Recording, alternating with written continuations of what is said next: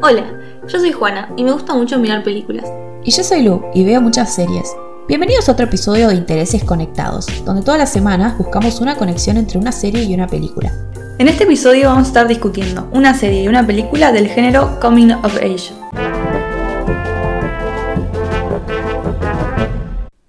Esta semana voy a estar hablando de Gilmore Girls o Las Chicas Gilmore, que es una serie que sigue la vida de Lorelai y su hija Rory a partir de un hecho que hace que se acerquen a Emily y Richard, sus padres. Vos, Juana, ¿qué película elegiste? Yo elegí la película Edgrade o La vida de Kyla, que sigue a Kyla, una chica de 13 años que está por terminar lo que en Estados Unidos se llama escuela media, o sea que está por entrar a la secundaria, y la seguimos mientras intenta ser aceptada por sus pares. Bueno, para ir arrancando, primero creo que es importante hablar sobre qué significa que una película o una serie sea del género coming of age, ¿no? La expresión básicamente se traduce a alcanzar la mayoría de edad, pero en realidad el género se expande un poco por fuera de este concepto, porque no son historias simplemente donde el protagonista cumple, no sé, 18 años o 21, lo que sea en cada país, sino más bien son historias donde el protagonista crece la mayoría se centra en terminar la secundaria, pero otras simplemente abarcan el crecimiento de un personaje en base a un evento específico que atraviesa. En resumen, lo más importante es ver el crecimiento psicológico y moral del protagonista. Claro. Muchas cosas de las que hablamos pertenecen a este género, porque es un género muy variado. Eh, para que se den una idea, no sé, Buffy, Sex Education, Harry Potter, Big mm. Mouth, Clueless. O sea, son cosas muy distintas, pero todas tienen en común que vemos cómo crece un protagonista, ¿no? Sí. Ahora, ¿por qué elegí Gilmore Girls habiendo tantas opciones? Voy a decir algo que no sé si es una opinión popular. Espero que los que hayan visto la serie coincidan conmigo. Eh, y antes igual voy a advertir que me la voy a pasar dando spoilers. Dentro de lo posible, no tanto, pero va a haber spoilers. Y mm, creo que la serie no muestra solo el coming of age de Rory, que es la adolescente de la historia, sino también de Lorelai, su madre. Durante las siete temporadas del programa vemos cómo crece Rory, o sea, pasa de ser adolescente a adulta y tiene que lidiar con todo lo que esto conlleva, pero también vemos cómo crece Lorelai tanto a través de su hija como por su cuenta. Y hay que tener en cuenta un gran detalle que es que ella un poco no pudo, digamos, terminar su adolescencia porque quedó embarazada a los 16 años, así que creo que en la serie vemos un poco qué significó este hecho en su vida tanto en ese momento como años después. Claro. Bueno, la película claramente es del género Coming of Age porque vemos el proceso de Kyla de terminar la escuela media y entrar a la secundaria y está justo en la etapa de transición entre la niñez y la adolescencia y la película se centra específicamente en cómo ella lidia con este proceso. Y lo crean o no, esta película fue el debut como director y guionista de Bo Burnham, el comediante del que hablamos en el episodio 56 sobre los nuevos buenos tipos. Esto es llamativo principalmente porque la protagonista es una nena, no un varón, pero además, en mi opinión, la película tiene un tono que por ahí uno no esperaría del debut de un comediante. Bob empezó a escribirla en el 2014, más o menos alrededor del momento en el que dejó de hacer comedia en vivo porque estaba teniendo ataques de pánico severos mientras estaba en el escenario, como él contó en una de las canciones del especial Inside. La película entonces en algún punto reflexiona sobre la propia ansiedad y la salud mental de Bo porque vemos como Kyla sufre por su propia salud mental y su propia ansiedad mientras intenta involucrarse con sus pares y sentir que pertenece. Él dijo que eligió hacer una película con una protagonista de 13 años porque su propia ansiedad lo hacía sentir como un nene de 13 años asustado. Lo que es interesante es que en vez de plantear un escenario de un preadolescente lidiando con estas cosas a fines de los 90, principios de los 2000, que es su época, digamos, la película transcurre en la actualidad, eh, salió en el 2018, lo que le permite explorar cómo las nuevas generaciones de niños y adolescentes lidian con los problemas de salud mental, pero también incluyendo qué implica crecer con la constante presencia de las redes sociales, sumándole cómo navegan la cuestión de la sexualidad, el consentimiento, y temas que son más aplicables a todos los tiempos, si se quiere, que es, por ejemplo, cómo se relacionan con sus padres y cómo desarrollan un sentido de sí mismos. Claro. En este podcast ya hablamos con bronca muchísimas veces de cómo tanto las películas como las series que transcurren en la secundaria siempre tienen actores que son muchísimo más grandes de lo que son sus personajes. Pero lo bueno de esta película es que los actores tienen más o menos la misma edad que sus personajes y además lo aparentan, porque creo que nadie dudaría de que Kyla es una nena, por ejemplo. Y eso es importante sobre todo para su personaje, porque creo que algo muy común de la preadolescencia es la sensación de que tu cuerpo no es tuyo, porque al igual que tu mente, también el cuerpo está en un proceso de transición de un cuerpo de niño a un cuerpo de adolescente. Y creo que es cuando nos sentimos más incómodos respecto a nuestra apariencia física. Entonces el hecho de que Elsie Fisher, que es la actriz que interpretó a Kyla, tuviese esa edad, le sumó muchísimo a la credibilidad de su personaje. Bow fue muy intencional con el casting porque buscaba tener un enfoque muy realista, al punto de que investigó, digamos, para escribir el guion viendo blogs de adolescentes en YouTube, que es donde él descubrió a Elsie. O sea, era youtuber ella. Sí. Creo que había tenido un rol, eh, en, creo que una de las hijas de Gru en mi villano favorito, ah. pero no, tenía, no había tenido un rol tan relevante hasta el momento. Claro.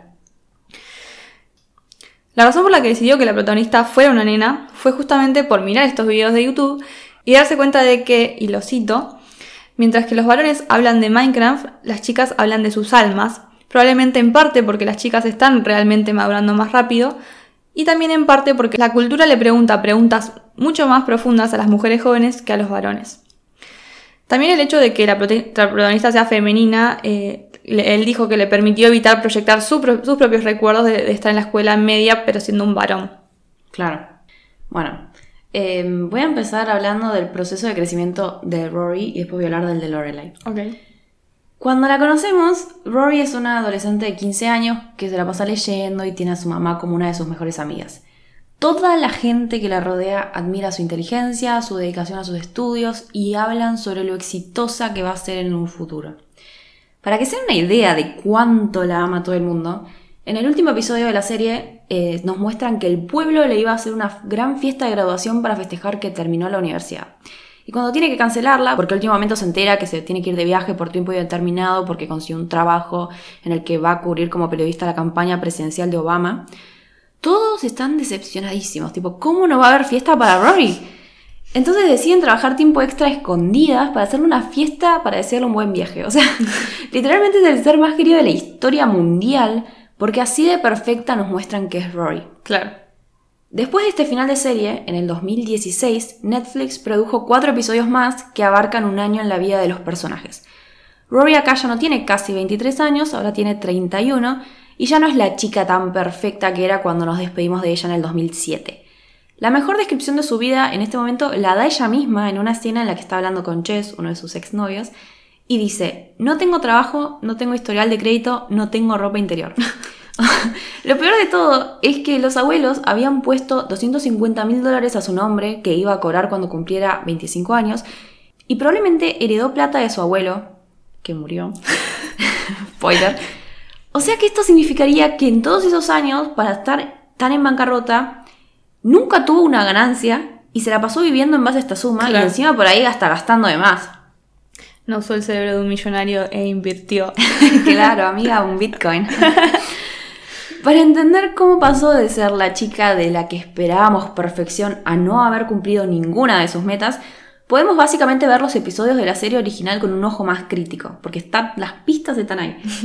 Sinceramente a mí, ver el revival en 2016 me pareció un poco frustrante, porque creo que todos esperábamos ver a Rory como una mujer exitosa, que le estaba yendo bien en todo, pero su situación realmente tiene mucho sentido en base a sus acciones durante las siete temporadas. Claro. Cuando empieza Gilmore Girls, Rory es una chica que se crió de manera poco acomodada en el pueblo ficticio de Stars Hollow. Es un poco not like other girls o no como el resto de las chicas, que es un tropo que explicaste en el episodio 14, es un montón. Eh, básicamente no le interesa su apariencia, salir con chicos, ella prefiere leer y estudiar. Leer los clásicos además. Sí, sí, de unas cosas que ¿qué?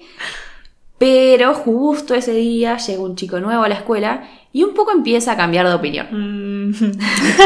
Tanto que cuando se entera más tarde de que consiguió una vacante en una escuela privada tan acomodada que básicamente significa que va a poder ir a Harvard si se gradúa ahí, que es encima sus sueños de chiquita, obviamente duda si ir o no porque quiere quedarse en la escuela pública del pueblo y conocer mejor al chico. Ok, cambio rotundo. Es muy raro que pase esto en el primer episodio porque es tipo, ¿tanto te gustó? no lo puedes ver después de la escuela. Lorelai por suerte se pone firme acá y le dice que no va a desperdiciar su vida por un chico que conoce hace dos segundos, pero en realidad tampoco le deja opción porque ya le pidió a los padres plata para pagar la cuota de la escuela privada. Después voy a hablar más de esto, pero lo importante acá es que Rory termina cambiando de escuela.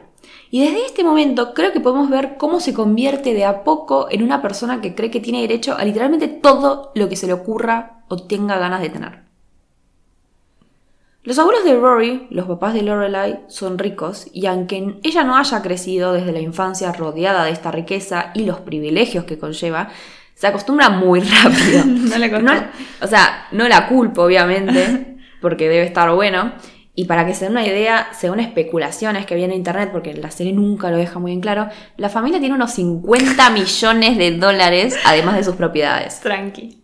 O sea, no es una riqueza de clase No. alta. Old money. Claro, es así, muy establecida en la sociedad.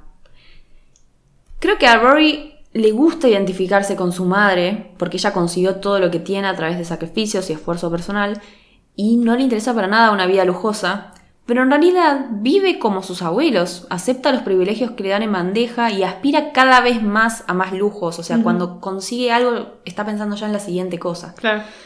Y encima se la pasa criticando a la gente rica y privilegiada, pero después dice cosas como, o sea, ¿qué onda? ¿No saben que soy una Gilmore? ¿No era que Era te burlabas de esa gente? claro. Claro.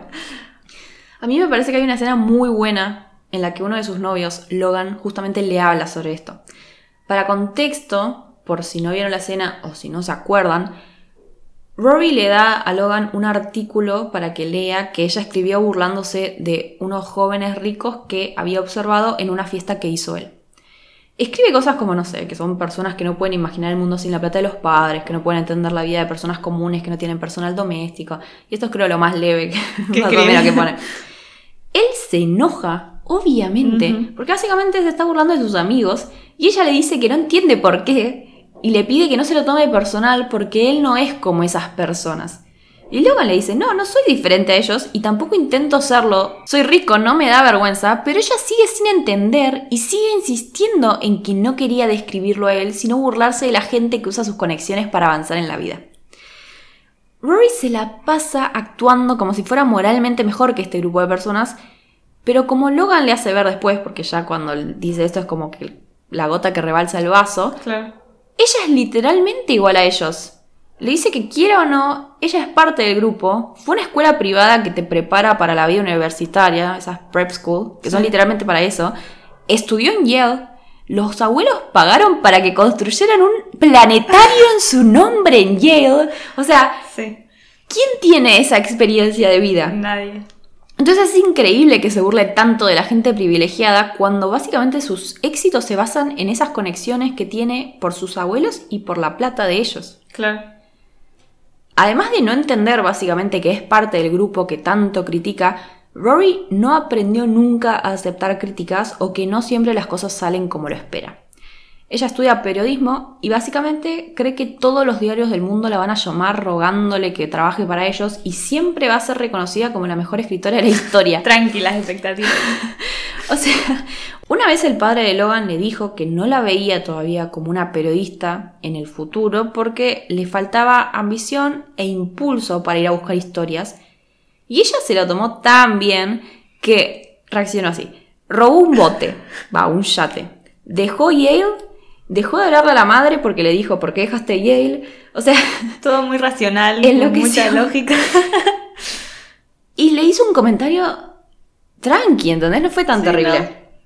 El Podría abuelo... haberlo ayudado, usado como una crítica constructiva. Sí, no, eso no existe en el mundo de Rory. El abuelo encima va y lo confronta al padre de Logan y le pregunta por qué le dijo esas cosas. Y su respuesta realmente, o sea, es muy sensata. Le dijo, no está preparada, pero si tiene lo necesario para ser periodista, se va a recuperar del comentario.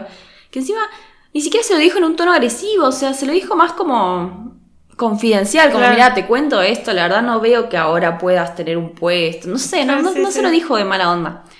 Pero creo que ella nunca se recuperó del comentario. Porque tenía razón, o sea, no es que no sea buena escritora, pero no tiene como la estabilidad emocional para trabajar de eso, ni siquiera quiere esforzarse, o sea, no quiere trabajar en eso. No tiene la estabilidad emocional para trabajar de nada, o sea, solamente para ser un trust fund baby para siempre, me parece.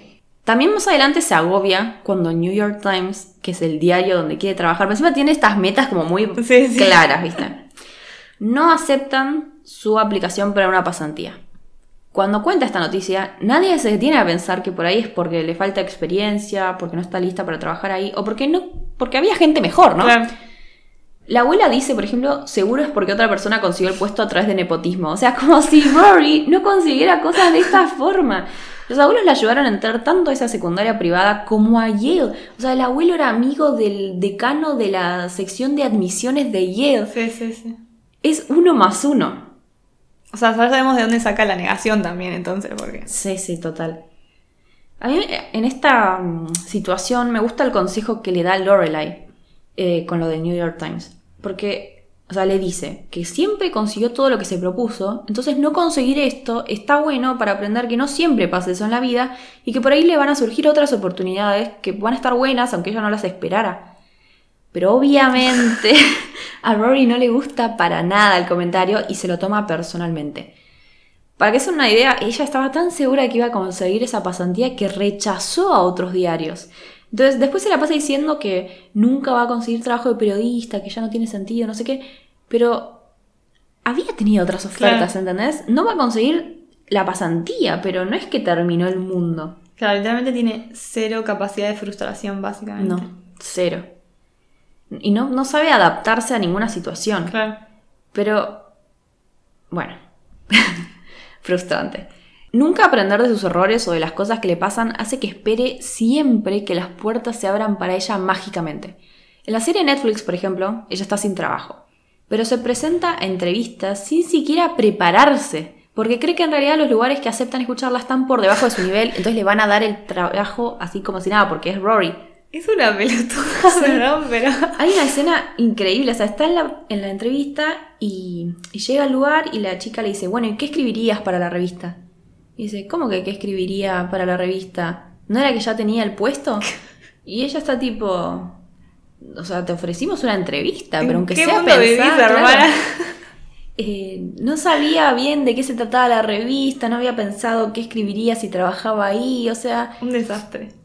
Para ir finalizando, un poco está bueno verla en los episodios nuevos no siendo perfecta o siendo el ser humano más exitoso del mundo a su edad, porque claramente es mucho más realista, o sea, tiene 32 años, qué sé yo. Sobre todo porque es algo que realmente le pasa a los chicos que desde muy temprano son alabados por sus notas y progreso académico, o mejor dicho, que son más felicitados por lograr resultados que por haberse esforzado para conseguirlos. No importa cómo conseguiste ese resultado, lo importante es que lo conseguiste. Claro, wow, Rory, te sacaste un 10 sin estudiar, sos una capa. Claro. Pero no siempre funciona así, ¿no? O sea, no Sí. siempre está bueno eso. Pero creo que más que convertirse en una historia realista, igualmente la vida de Rory es como la coming of age completa de una persona que, por cómo fue criada, nunca desarrolló su inteligencia emocional y siempre se sintió un poco mejor que el resto Sí. encima. O sea, todas sus decisiones para mí y las cosas que le pasan se basan en esto. No sé, se siente mejor que su mejor amiga, y por eso no le presta atención nunca a la vida de ella. O sea, la amiga en un momento literalmente le dice, o sea, es todo sobre vos. Nunca me prestás atención a mí. Y no, medio que nunca mejora en esto. Se siente mejor que su primer novio también, por ejemplo, porque no le interesaba tener una vida académica. Siempre estaba como presionándolo como para que, no sé, pasara a ser como ella. Claro.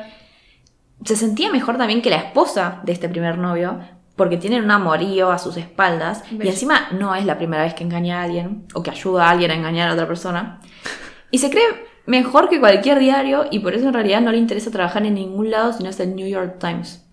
A sus 32 años tiene la misma edad que su mamá en la primera temporada de la serie, pero están en, en etapas muy distintas de sus vidas. Porque a pesar de haber recibido todos los privilegios que Lorelai no tuvo, no supo aprovecharlos por su forma de ver el mundo, ¿no? Claro. Bueno, eh, como dije, la película explora varias temáticas. Muchas de ellas eh, comunes a tanto múltiples generaciones eh, como a la mayoría de las películas de este género. Pero lo que la distingue me parece que es esta combinación de hablar de esos temas, pero a la vez preguntarse cómo es lidiar con problemas de salud mental a esa edad en el mundo en donde las redes sociales existen, pero además que existen, tienen un rol tan grande en las vidas de todos, pero especialmente en las de los adolescentes. Claro. Problemas como la ansiedad eh, y la depresión son problemas bastante gran- graves en esa etapa de la vida. En 2015 en Estados Unidos la tasa de suicidios de chicas adolescentes fue la más alta en los 40 años anteriores. Wow. Además de que las estadísticas señalan que el 22% de los adolescentes en Estados Unidos son afectados por problemas de salud mental como la depresión y la ansiedad. Mm, O sea que es gay. sí, es un montón. La película entonces explora la conexión de esto eh, con el uso de las redes sociales, que es un tema que claramente le interesa a Bo Burnham porque también tiene algunas canciones que hacen referencia a esto en Inside. Es que es un tema re interesante, la verdad. Sí. Sobre todo, o sea, él creció en ese mundo también, Claro. como que para él debe haber tenido un efecto importante. En 2018, cuando salió la película, encuestas señalaban que un 45% de adolescentes decían estar en Internet casi constantemente, mientras que en el 2014 era solamente el 24%. Y casi un cuarto de los adolescentes describieron eh, al efecto de las redes sociales en su vida como mayormente negativo, mientras que el porcentaje más largo, que era el 45%, dijo que el efecto no era ni negativo ni positivo. Es que lo raro del el uso de las redes sociales hoy en día es que como tenemos un celular encima, realmente es eso que dijiste recién, o sea, es, es un uso constante. Yo- o sea, antes, cuando había, sobre todo, no sé, si había una computadora fija en tu casa, Mm. te ibas turnando para usarla, y había, o sea, los chats eran hola y chau. O, tipo, me- Claro. me, voy. sí, sí. Ahora ya no es nunca chau. No, No, nunca es una te vas. conversación constante. Sí. Es, es muy raro, ¿no? Como que ya es parte de, de nuestro cuerpo, básicamente. Sí, sí, totalmente.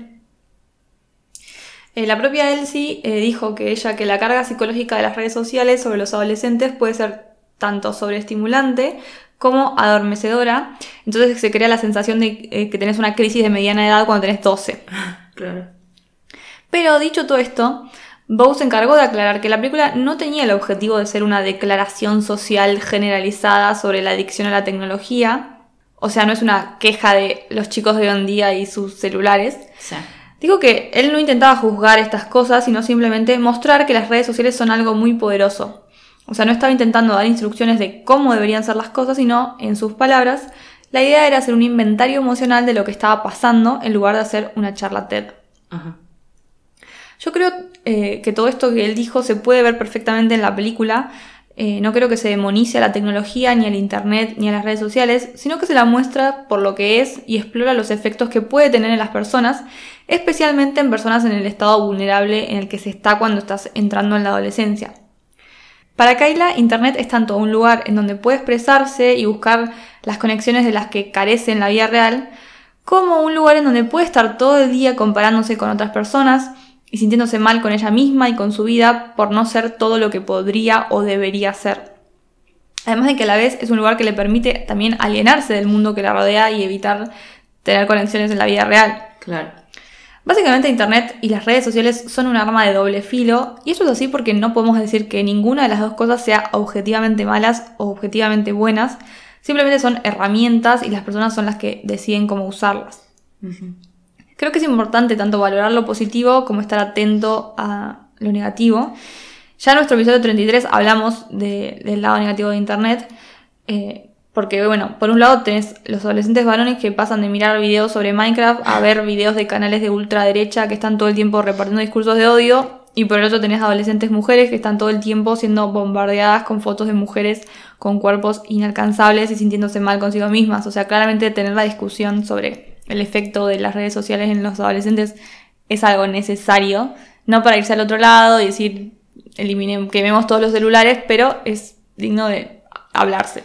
Es que sí, o sea, no tiene sentido demonizarlo porque es parte de la vida y punto. Sí, y no va a dejar de serlo además. Y aparte, como dijiste, o sea, tiene un montón de cosas positivas, claramente, pero bueno, hay que tener en cuenta estas cositas que claramente no están buenas. Claro.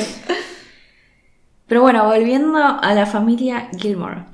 Eh, yo creo que no se puede hablar de esta serie sin hablar de la Lorelai Gilmore original, que es la madre de Rory.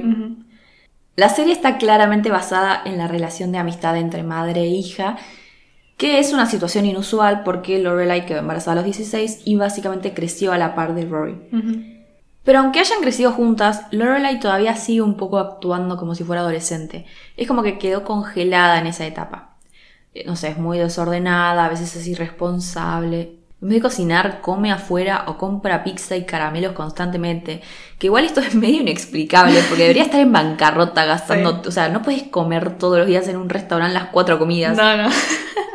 Eh, no sé, se pelea con la hija si le saca ropa, tiene un humor bastante infantil, tiene una vida romántica muy caótica.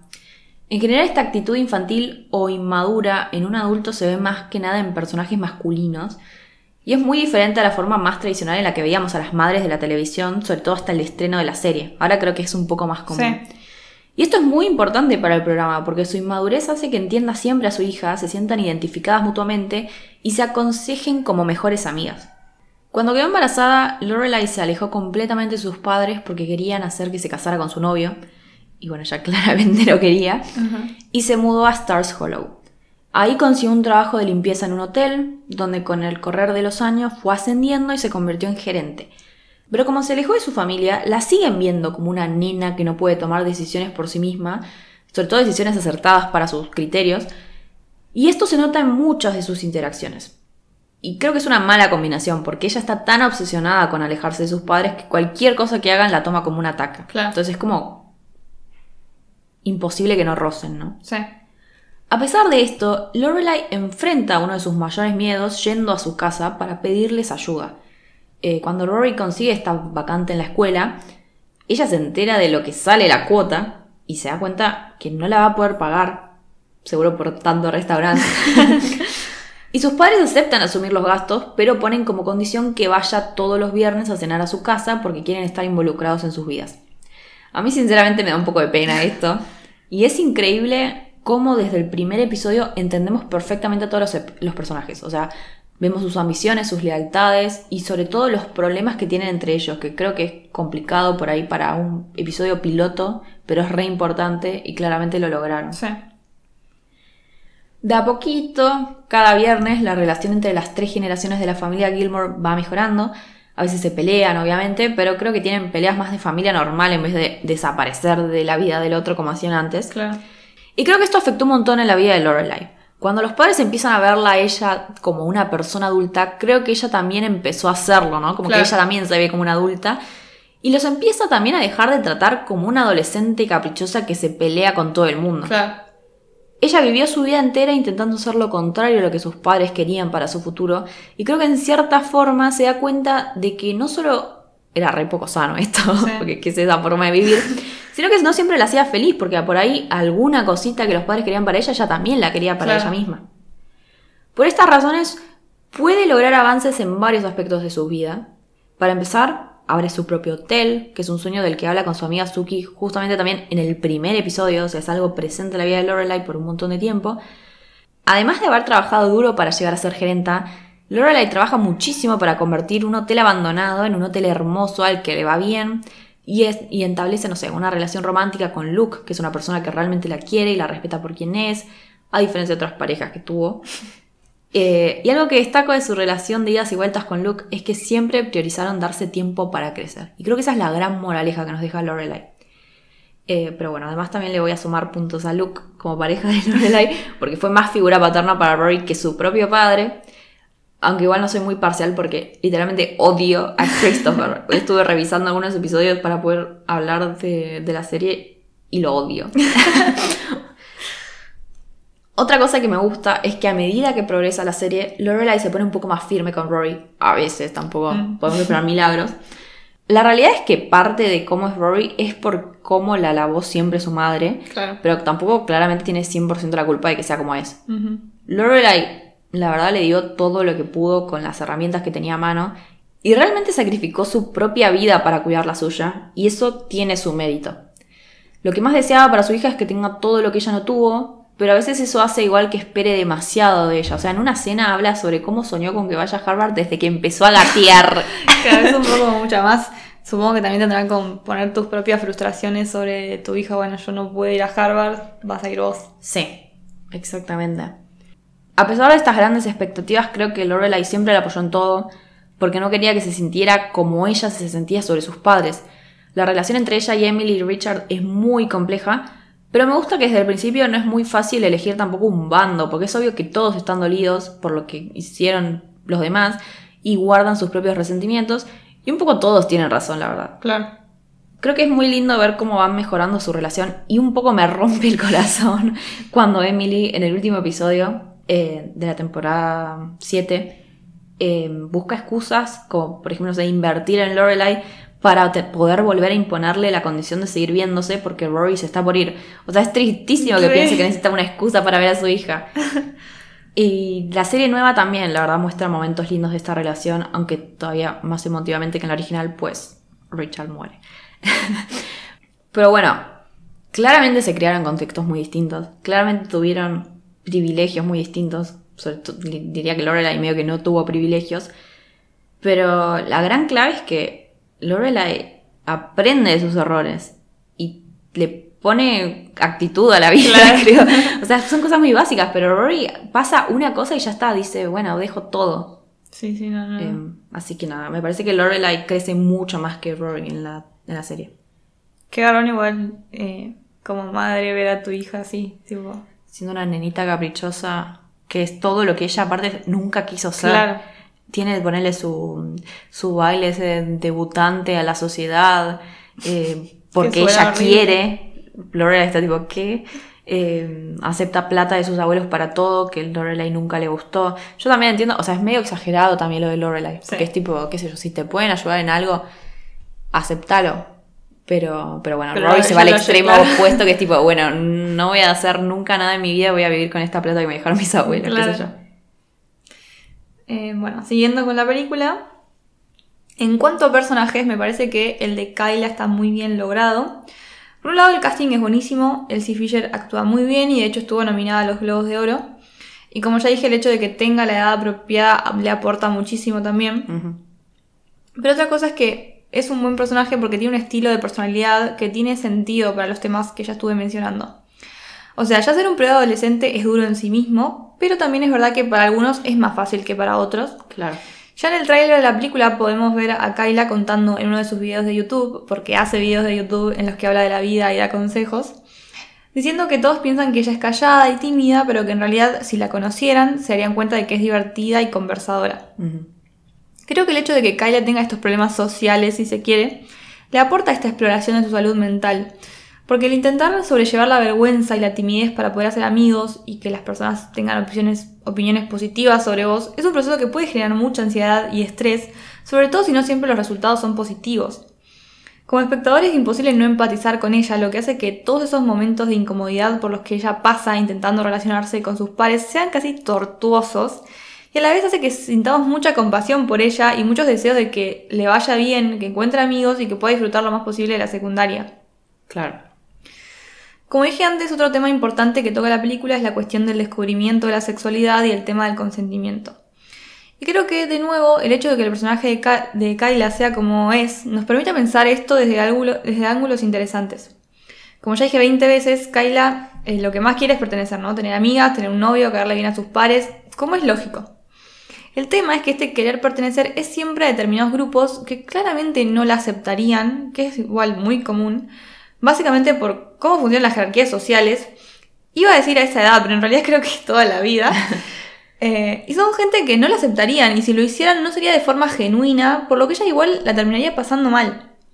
Son las chicas populares, el chico lindo y popular, que es lindo pero que es un forro, o sea, Claro, es tipo, no te metas ahí. Claro, buscar gente que te vaya a querer de verdad, básicamente. Pero es muy común, creo, en esa época no darse cuenta de eso. Claro. Por suerte, igual en la película hay una línea de crecimiento en ese sentido que es, es bella de ver. A lo que voy con esto es, con esto es que esta posición en algún punto la vuelve vulnerable a Kyla a que la gente se aproveche de ella de una forma u otra. Hay varias escenas en donde esto se ve, pero un momento, mm, la, más clara, es que en un momento ella tiene que hacer como una especie de tour por la escuela secundaria a la que va a ir, y ahí conoce a una chica que es más grande que es súper amigable con ella. Esto obviamente es buenísimo para Kyla, que termina yendo un día a un shopping a encontrarse con esta chica y con sus amigos. Las chicas del grupo son buenísimas con ella la tratan, y la tratan de hacerlo, eh, sentir lo más cómoda posible, pero los varones no tanto.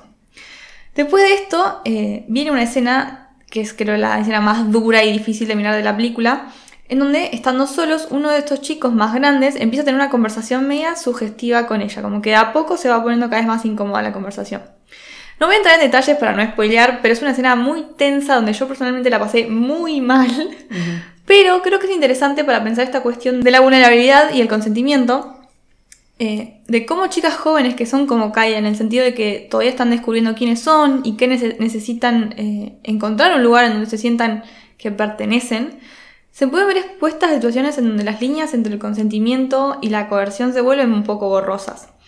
Y creo que esto es interesante para pensar cómo a pesar de que una persona puede decir que sí, incluso, hay otras cosas en juego a la hora de hablar eh, de un consentimiento propiamente dicho, porque a veces uno puede decir que sí en determinadas condiciones en donde ese sí no es genuino necesariamente. Claro, sí.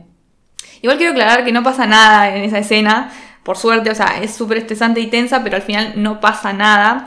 Como este análisis que yo hago es más de, de pensar que hubiese pasado sí, no, no de lo que efectivamente pasa en la escena. Claro, la podemos ver tranquilo. Sí, sí. O sea, van a sufrir, pero no tanto. bueno, para. Como siempre terminamos de una nota tan bella, ahora pasemos a hablar de qué nos pareció la serie y la película. Sí, para cortar un poco.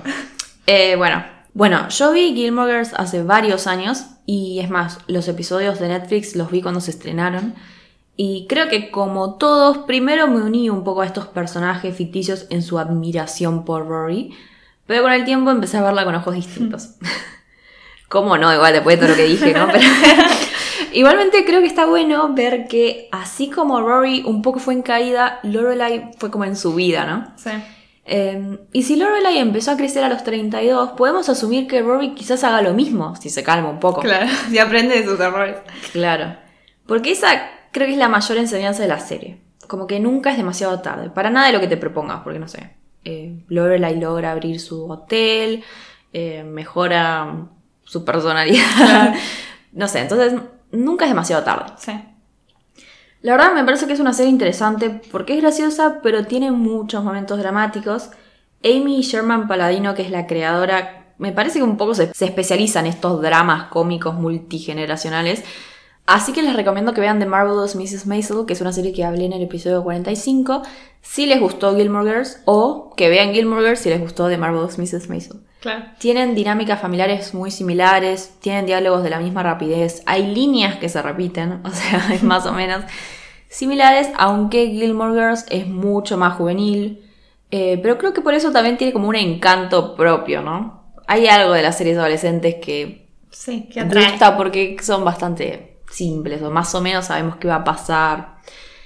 Y, por ejemplo, crea grandes guerras mundiales en Internet en torno a quién fue, por ejemplo, el mejor novio de Rory. Yo personalmente voy a votar por Jess y no voy a aceptar comentarios en contra de mi opinión. Eh, pero bueno, pueden buscar la serie Netflix y acordar conmigo.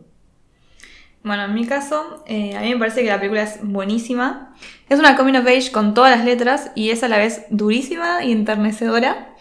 Eh, es increíble que Bob Burnham haya tenido la capacidad de retratar la experiencia de ser una chica adolescente de una forma tan realista. Creo que yo, que fui una chica adolescente, no podría hacerlo mejor. Y creo que esto pone en evidencia lo talentoso que es ese chabón en todas las áreas aproximadamente. Y el esfuerzo que le puso a su investigación de blogs. Eh, la verdad que me parece que debería haber tenido mucho más reconocimiento del que tuvo en su momento, porque si bien le fue re bien en críticas, de hecho tiene un 99% en Rotten Tomatoes y todo, apenas la, nominaron a cosas tanto a la película como a Bo, así que me parece que merecen justicia. Pero espero que él siga haciendo películas. Esto es todo por esta semana. Esperamos que les haya gustado. No se olviden de seguirnos en Twitter, arroba interesesconnect. Intereses C-O-N-E-C-T. Y suscribirse en la plataforma donde nos estén escuchando. Spotify, Apple Podcast o YouTube. Hasta la semana que viene.